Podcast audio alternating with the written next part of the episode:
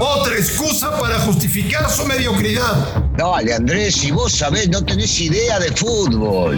Footbox México, con André Marín y el ruso Brailovsky. Podcast exclusivo de Footbox. Amigos de Footbox México, un placer saludarlos. Nuevo mes, empezó noviembre, el penúltimo mes del año. Y en este noviembre tenemos el arranque de la fase final del campeonato y dos partidos muy interesantes para la selección mexicana en la eliminatoria rumbo a Qatar. México jugará en unos días en Cincinnati y en Edmonton.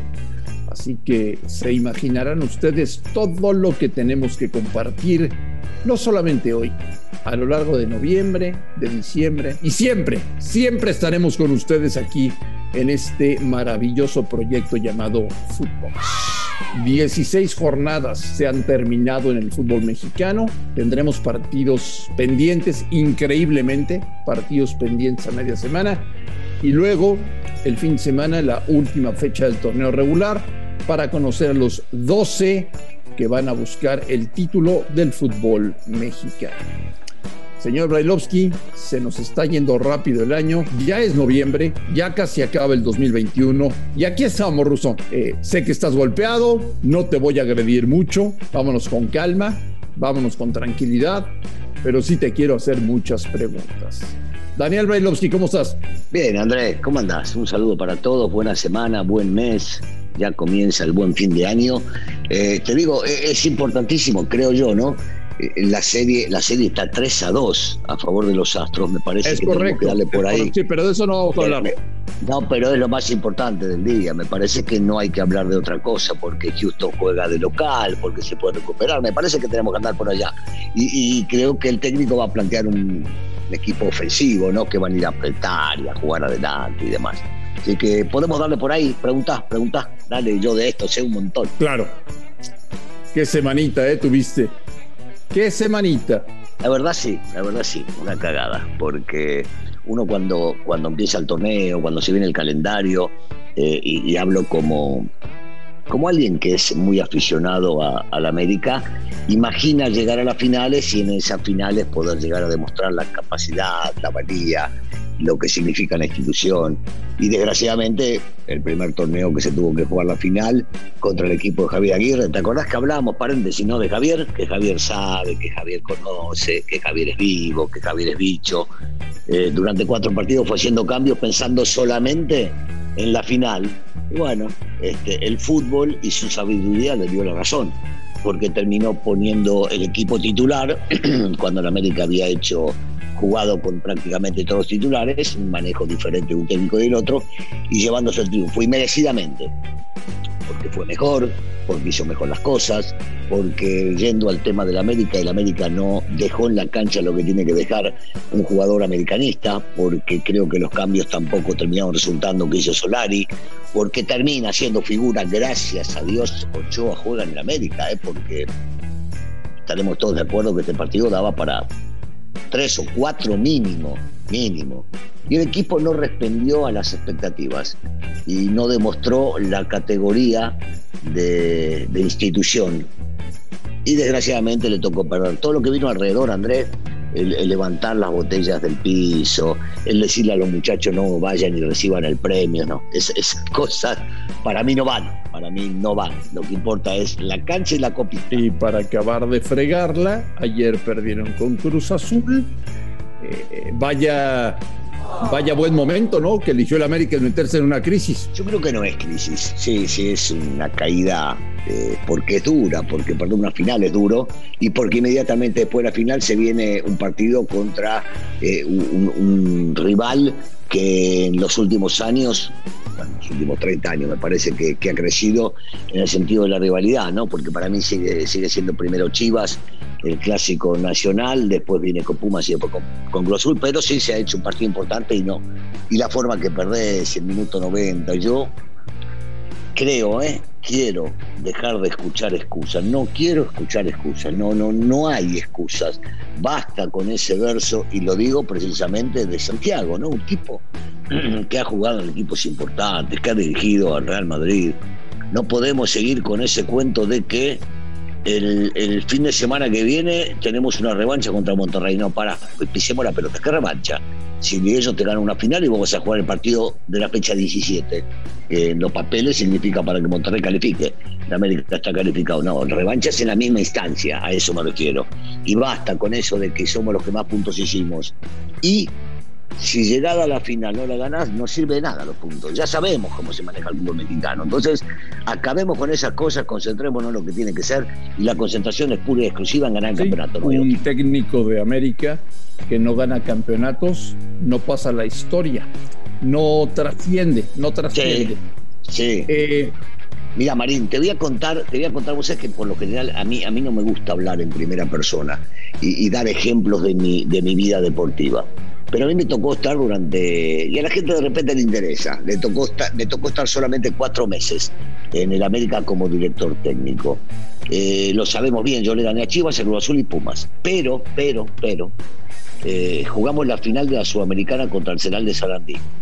El global fue 4 a 4. El invento del, del gol de visitante, sabemos, a mitad de partido, todo bárbaro. Pero yo quedó en segundo lugar por supuesto, el campeón es Arsenal y Sarandí, 4-4 global. Y yo dije terminando el partido, y vos lo escuchaste porque hablamos, un fracaso, un fracaso total porque no salimos campeones. Porque así es en el América. Pero ¿sabés lo más trascendental que no mucha gente sabe?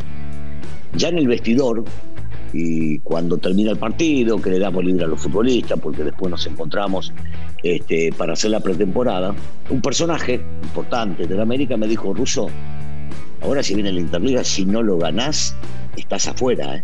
Vos fijate a dónde llegamos. Había dirigido menos de cuatro meses y había llegado a esa final y le había ganado los tres equipos importantes.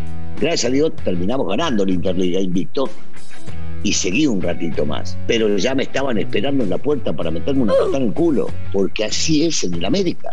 Y entonces no nos demos vuelta y empecemos a hablar de que no, que históricamente, históricamente las petunias, así es el América y no va a cambiar. Clarísimo. Ahora, conociendo la institución, señor Bailovsky, hoy no es tan bollante económicamente. Eh, hoy lunes, por ejemplo, ya sonó el teléfono rojo de Santiago Baños y le dijeron, ve buscando alternativas por si fallamos en la liguilla o todavía no. No, no, no, porque tengo entendido que el que se jugó esto y lo dijo en su momento eh, Rubencito Rodríguez, que conoce y conoce bien cómo se manejan, eh, fue, fue Santiago. Santiago se la jugó y dijo, él dijo que él lo había ido a buscar y que él lo había traído y que le gustaba su forma de manejarse. Creo que el dueño de la pelota en el América, el señor Azcárraga, va a esperar un ratito. Va a esperar y va a ver cómo es el desempeño de, del América en la liguilla. No creo que al día de hoy, y sobre todo después de haber perdido estos dos partidos, vaya a levantar el teléfono. Eh, yo creo que se va a manejar un poquito más frío sabiendo que se viene lo más importante que es la liguilla. ¿Y da tiempo de que el América nos muestre otra cara en la fase final? No, no, no. Es que otra vez estamos, estamos pidiéndole pegas al Olmo, Marín. Eh, nosotros hemos visto jugar al América de Sorali prácticamente durante todo el tiempo que él está acá de la misma manera, ¿estás de acuerdo? Ganando, empatando y perdiendo. Jugando el torneo local, jugando la Conca Champions y jugando liguilla. Entonces, ¿por qué le vas a pedir que cambie cuando él cree que ese es el estilo? No, no hay cambios. Sí te puedo decir que si juegan como jugaron contra Monterrey, quedan eliminados en la primera.